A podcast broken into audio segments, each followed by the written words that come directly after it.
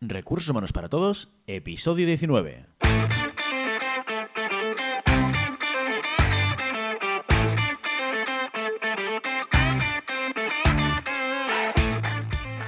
Bienvenida y bienvenido a Recursos Humanos para Todos, tu podcast semanal sobre recursos humanos.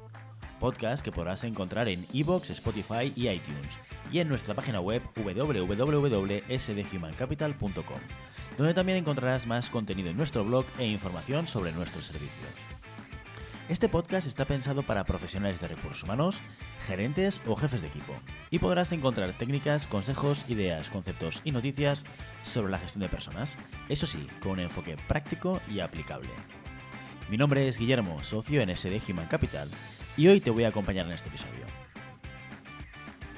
El episodio de hoy lo voy a dedicar a explicaros un proyecto, un estudio que hizo Google en relación al análisis del trabajo en equipo. No me suele gustar mucho poner como ejemplo a Google o a ninguna gran multinacional como un eh, espejo en el que mirarse a la hora de gestionar personas. Ya lo comenté en el episodio 18 cuando hablábamos de, de Employer Branding eh, y fundamentalmente es porque considero que estas grandes multinacionales se encuentran en una realidad o en una parte del mercado muy concreta, muy específica, donde a veces es difícil encontrar aprendizajes que puedan servir para la mayor parte de las realidades del mundo que es la, la, que nos suele tocar vivir al resto de mortales, ¿no? Ni contamos con un presupuesto tan extenso de estas multinacionales, ni eh, tenemos la suerte de trabajar en los entornos eh, específicos en los que ellos lo hacen, eh, ni por tanto tenemos la posibilidad de poder accionar palancas que quizás incluso te diría que a veces no tiene ni sentido accionarlas en, contextos pues de empresas quizás más pequeñas. En cualquier caso, y dicho lo anterior, hoy sí que creo que es interesante que tengamos en cuenta o que aprendamos algo de la gran compañía que es Google. Si una cosa tiene buena Google es que invierte dinero en aprender y analizar a través de los datos cosas que suceden en su interior. Y hoy, pues bueno, eh, aprovecharemos esa, faceta eh, de, Google para, para, aprender cosas también sobre el trabajo en equipo.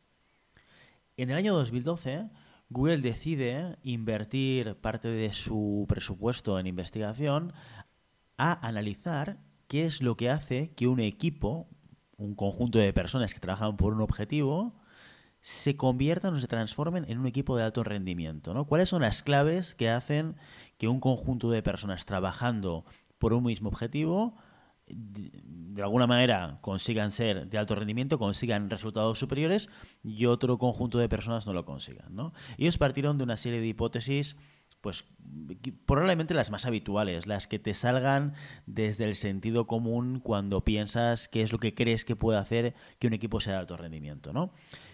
Puede tener que ver con la relación interpersonal de las personas del equipo. Si la gente pues tiene una cierta conexión interpersonal, esto debería o pensamos que podría facilitar a que el equipo funcione mejor.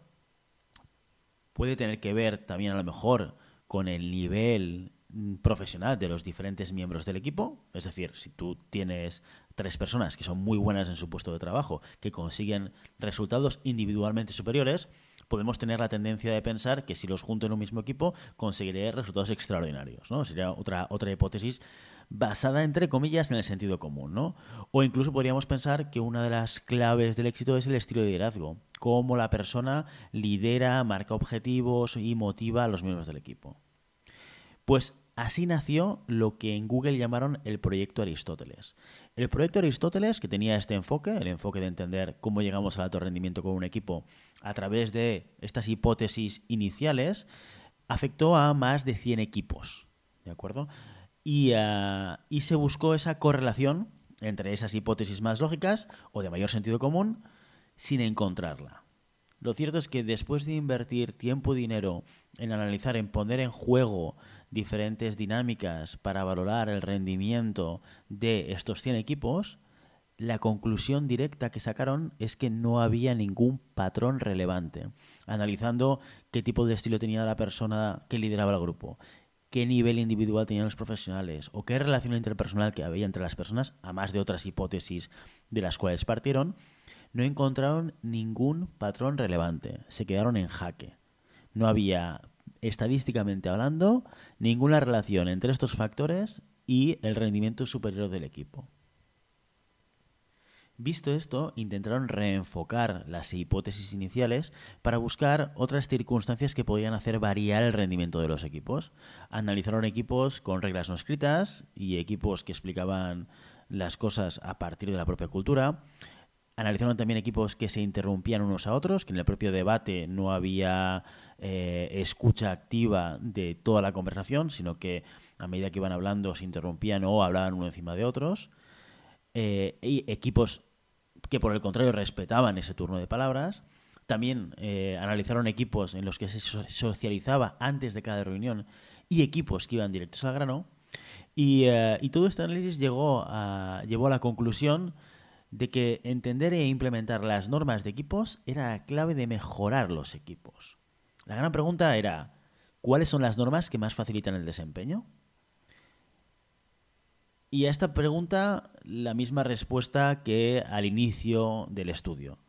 No aparecía ningún patrón claro. De hecho, en algunos aspectos aparecían demasiados patrones y a veces incluso contradictorios.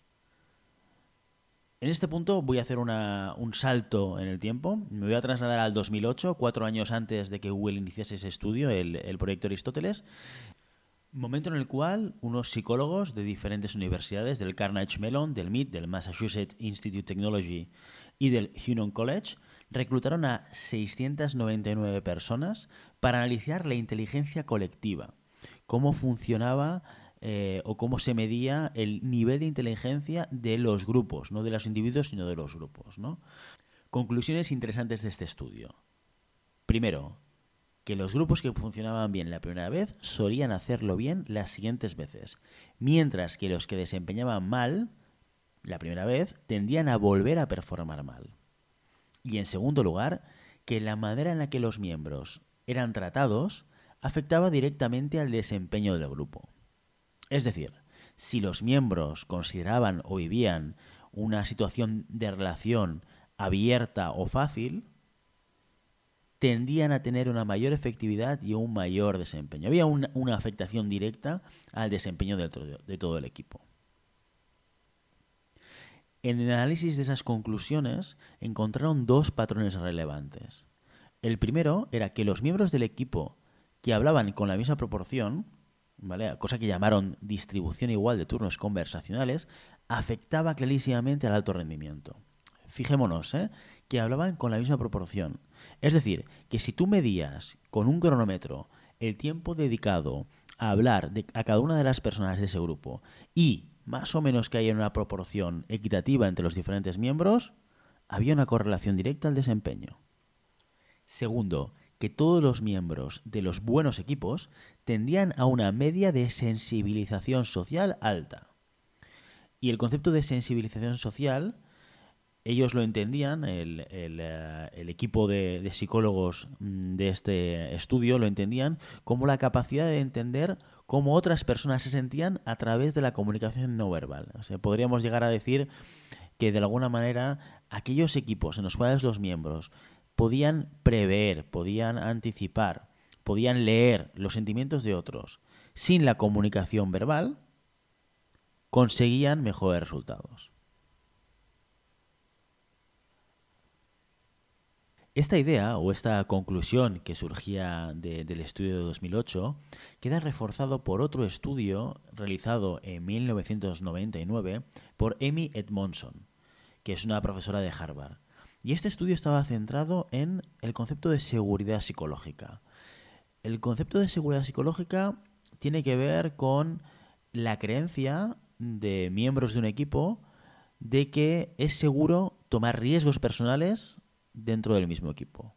Es decir, que de alguna manera yo tengo la tranquilidad de poder decir, pensar o actuar de la manera que salga de mí sin miedo o amenaza al castigo o al rechazo por parte del grupo.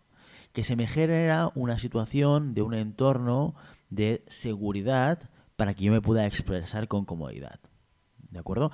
Ese concepto de seguridad psicológica, de la que ya hablaba Amy Edmondson en su estudio, queda reforzado o refuerza mucho esa segunda conclusión de la que hablaban los eh, psicólogos del Carnage, del MIT y del Union College en 2008, que tiene que ver con la sensibilización social alta.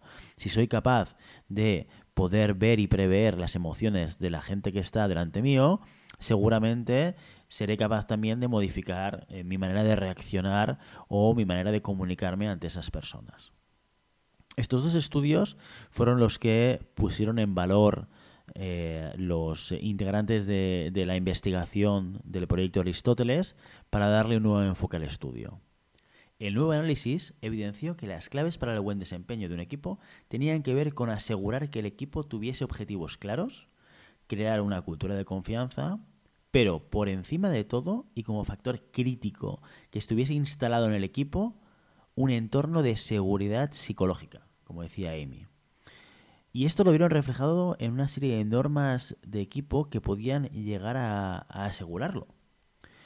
Norma número uno, que tiene que ver con los estudios realizados en 2008, que todos los miembros del equipo participasen por igual. Y esto debía ser mandatorio, debería ser obligatorio. Para que un equipo pase de un equipo normal a un equipo de alto rendimiento, se requiere que todos los miembros participen por igual.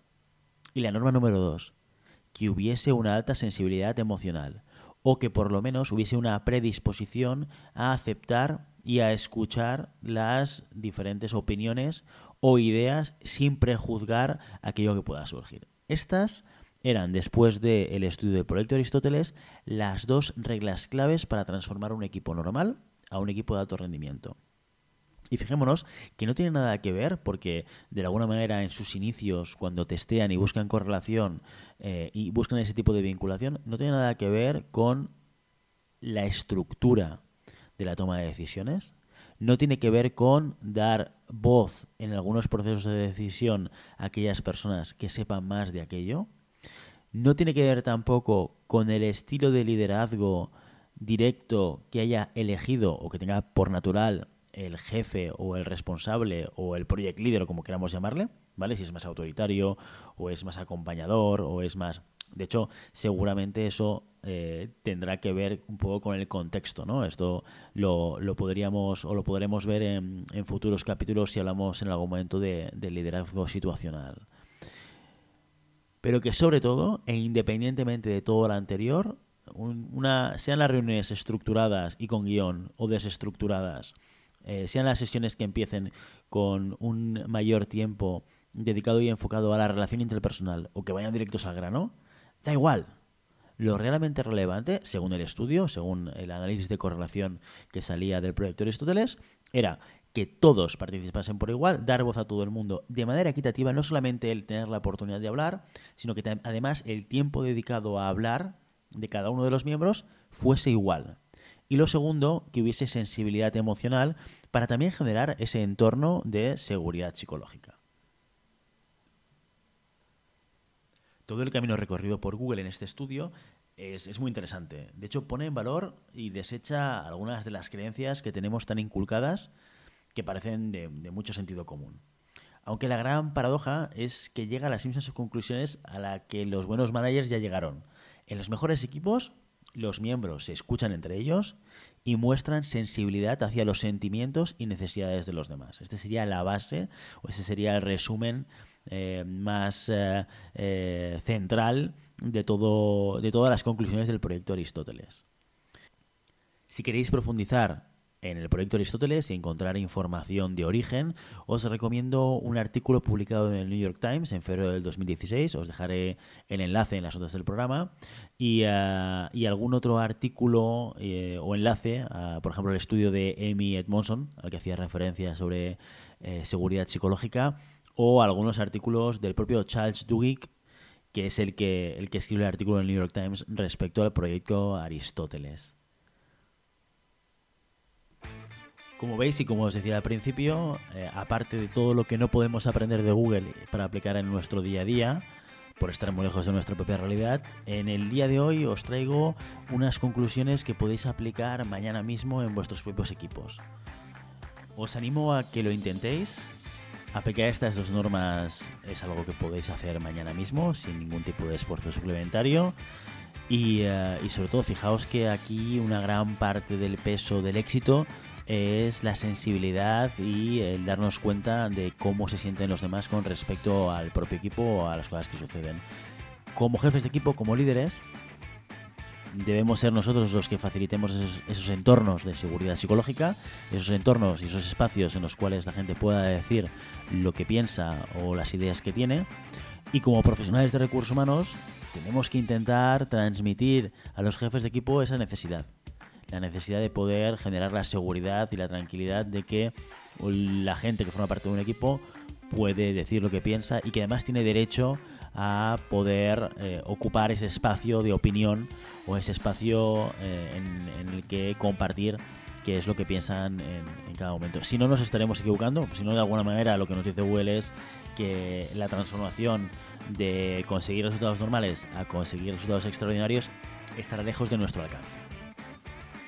Y hasta aquí nuestro episodio de Recursos Humanos para Todos. Os invito a que os pongáis en contacto con nosotros, nos deis vuestra opinión y nos sugiráis temas o preguntas concretas. Lo podéis hacer a través del email rrhhparatodos.sdhumancapital.com o a través de la página de contacto en sdhumancapital.com barra contacto. Si el contenido de este podcast te gusta, no te olvides suscribirte, darnos 5 estrellas en iTunes y un me gusta en iVoox o Spotify. Igualmente recuerda que puedes encontrar más contenidos, noticias y recursos en nuestra web corporativa sdhumancapital.com.